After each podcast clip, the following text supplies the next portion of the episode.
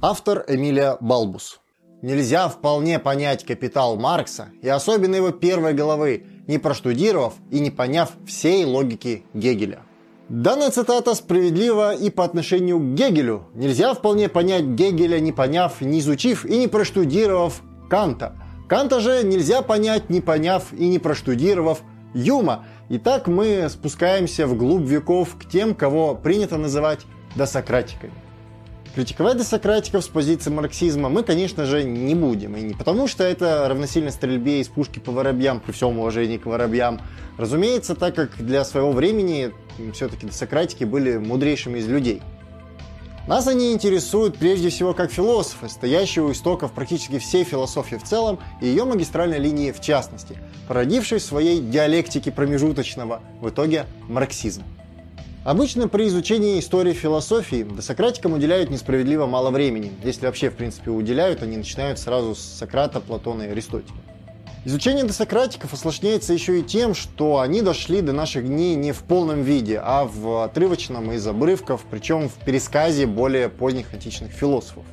Для тех, кто будет слушать данный ролик, не можем не упомянуть о том, что он базируется на статье, по ходу которой в конце каждого абзаца даются ссылки на использованные источники – Ссылка на статью, собственно, и на прочие текстовые материалы находится в описании к данному ролику. Соответственно, те, кто решат изучать представленную тему глубже, могут более подробно в нескольких абзацах или даже в нескольких страницах прочитать в источниках первоначальные идеи и мысли, которые в данной статье могут быть сокращены до одного предложения. Потому данную статью и ролик по большому счету можно считать очень-очень сжатым и концентрированным конспектом. К опорным источникам относятся следующие работы. Богомолов «Античная философия», Асмус «Античная философия», Чанышев «Курс лекций по древней философии», Михайлова и Чанышев «Ионическая философия».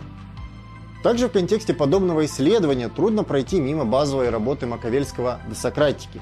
В своем фундаментальном труде Маковельский не только собрал различные современные ему исследования по досократикам, но еще и привел подробные цитаты из античных первоисточников, перевод которых на русский язык произведен по немецкому изданию работы Германа Дильса «Фрагменты досократиков». Однако при изучении работы Маковельского важно понимать, что материал античных первоисточников является дексографическим, то есть в нем изложены мнения и воззрения древних философов, содержащиеся в работах более поздних философов, которые вполне могли приписывать древним идеи или такое их развитие, которое у более ранних философов отсутствовало. Потому чтение, к примеру, Фалеса через Аристотеля, если проводить очень отдаленные параллели с современностью, можно сравнивать с чтением Маркса через Альтюсера. Нет никаких гарантий, что Аристотель ничего не додумал от себя в угоду собственной концепции. Но вернемся к предмету сегодняшнего ролика. При изучении античной философии в целом следует обратить внимание на то, в каких социальных условиях она зародилась и развивалась. Так античная философия возникает в связи и одновременно с переходом древнегреческого общества от неразвитого рабовладения, общества пронизанного пережитками родового строя, к зрелому рабовладению, что сопровождается политической борьбой аристократии и демократии. В подавляющем большинстве философы Древней Греции являлись представителями рабовладельческого класса. Соответственно, нужно понимать о том, что их учения выражали взгляды и интересы этого класса, хотя временами и поднимались над историческим горизонтом рабовладельческого общества. Изменения, связанные с становлением античного рабовладения, требовали своего идеологического оформления – Важно понимать, что зарождающаяся идеология является следствием и обеспечивается за счет разделения умственного и физического труда, который имеет классовую природу. Развитие рабовладения создавало условия для возникновения идеологии в целом и философии в частности, ставя перед собой задачу легитимации возникающих общественных отношений, которые в свою очередь закреплялись в социальных структурах и институтах общества и государства. В таких противоречивых в силу классовой разделенности и борьбы условиях и происходило развитие античной философии как попытки рационального осмысления постоянно изменяющегося мира. Еще один важный момент. Древнегреческая философия возникла в неразрывной связи с зачатками научных знаний, не являясь при этом областью специальных философских исследований, а также в связи с мифологией и искусством. Конкретные научные знания того времени были отрывочными. Они давали частное объяснение конкретных явлений, но не могли реализовать целостную мировоззренческую функцию, выполняемую в более ранний период времени мифом. Значимость мифа как мировоззрения уже была подорвана самим возникающим научным знанием, но потребность в целостном мировоззрении сохранялась. Ее и заполнила философия, как синтез противоположностей зарождающейся науки и отмирающего мифа относительно целостности мировоззренческой установки. Итак, Милецкая школа. Первым в списке тех, кто традиционно относится к Милецкой школе, стоит Фалес, который также считается родоначальником европейской науки. Большинство исследователей принимают в качестве дат его жизни 625-547 года до нашей эры. Касательно жизни Фалес существует только одна точная, да и то с оговорками, дата – 585 год до нашей эры, в которой Фалес, опираясь на подчеркнутые им в Египте и Финикии астрономические сведения, которые в свою очередь восходили к наблюдениям и обобщениям вавилонской науки, предсказал солнечное затмение, наблюдавшееся в Греции. Помимо астрономии, Фалесу приписывают заслуги в таких еще только зарождающихся науках, как математика и география, нестоверное авторство морской астрологии. Но все же вернемся к философии. Если верить Аристотелю, Фалес полагал, что все существующее имеет в качестве своего начала, или иначе говоря, архе, воду. Само понятие архе переводится как начало, основание, происхождение, первопричина, принцип. Само понятие «воду» стоит взять в кавычки, так как не стоит его понимать буквально как «вода» в современном значении слова. Причем, если принимать во внимание влияние на зарождающуюся философию пережитков мифологии, вода, как начало у Фалеса, возникает не на пустом месте, а в том числе в качестве философского переосмысления мифологических божеств, напрямую связанных с водой, таких как Океан, Нун и Абзу. С этих позиций можно объяснить, почему Фалес считал воду разумной или божественной, и вследствие чего, так как вода – начало всего остального, весь мир по Фалесу является одушевленным и полным божеством. В качестве примеров подобного всеобщей одушевленности Фалес ссылался на магнит и янтарь, способные приводить в другие предметы в движение. Если же верить более позднему доксографу и политу, то Фалес считал воду не только началом всего, но также еще и концом. Принимая этого внимания, можно допустить, что Фалес первым сформулировал, хоть и не возведенную в общий принцип догадку, о возникновении всех вещей из первоначала и обратного разложения в него. Итак, тут мы очень кратко рассмотрели два традиционно приписываемых Фалесу, переплетенных друг с другом, комплекса идей. О первоначале мира, комплекс воды, и о, всеобщей одушевленности, комплекс души. От Фалеса перейдем к его ученику Анаксимандру. Согласно свидетельству доксографа Теофраста, Анаксимандр первым употребил в качестве названия начала не что-нибудь из так называемых стихий или иных веществ, а беспредельное – апейрон. Начало у Анаксимандра некоторая иная беспредельная природа, из которой возникают все небеса, все миры в них. Аперон может означать как качественно неопределенное, так и количественно бесконечное начало, а рождение из этого начала вещей их качественное определение и ограничение.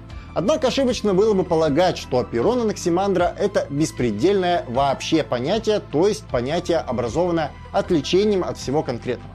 Аристотель, к примеру, специально оговаривал, что это не так. Подобное абстрагирование с признанием беспредельного и бесконечного как такового свойственно уже более поздней философской школе пифагорейцев, а также Платону. В то время как все писавшие о природе, тут примечание к Анаксимандру с его иной бесконечной природой это явно относится, кладут в основу бесконечного какую-либо другую природу из так называемых элементов, например, воду, воздух или промежуточное между ними. Все древние таксографы согласны с тем, что аперон Анаксимандра материален, вещественен. Также еще и в древности возник так называемый Анаксимандров вопрос о физической природе аперона. Понимать ли Аперон как механическую смесь всех вещей или стихий, как нечто среднее между элементами и стихиями, как нечто совершенно неопределенное и веществам даже противоположное?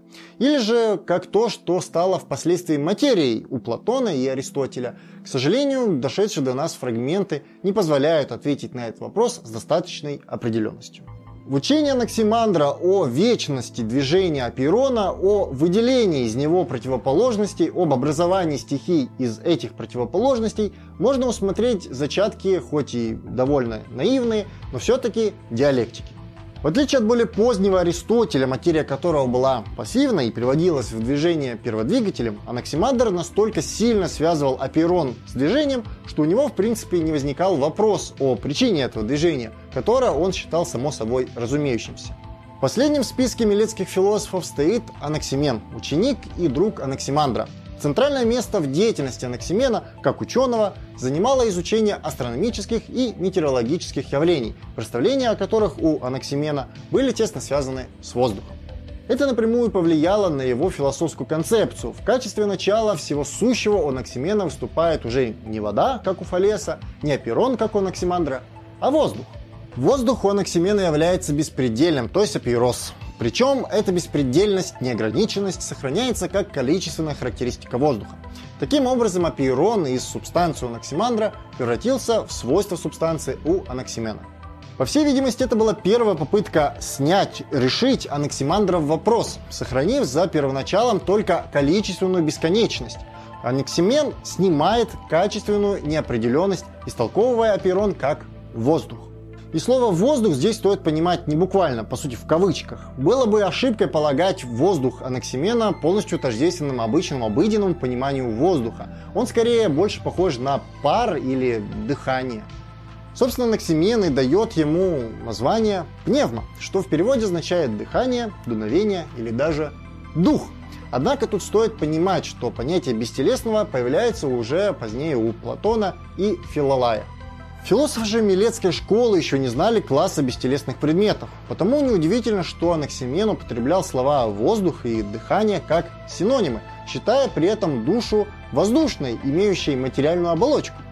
Помимо этого, Анаксимен четко фиксирует в качестве свойства воздуха изменчивость. Все возникает из воздуха через его разрежение, которое Анаксимен связывал с нагреванием, и сгущение, связанное Анаксименом в свою очередь с охлаждением.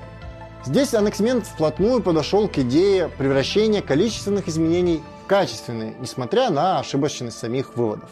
Итак, подытоживая вышесказанное, отметим, что для Милецкой школы характерный интерес к естественно-научной физической проблематике, стихийный материализм, уживающийся с пережитками мифологии, а также зачатки наивной диалектики. С утратой же Милетом в начале V века до нашей эры своей политической самостоятельности, отнятой персами, замирает развитие здесь философии. Однако учение милетских философов нашло свое продолжение в других городах Древней Греции, о чем мы поговорим чуть позже в следующих роликах этого цикла. А на сегодня все. Задавайте ваши вопросы в комментариях, ставьте лайк, подписывайтесь на канал, жмите на колокольчик и делитесь этим видео в соцсетях. Удачи!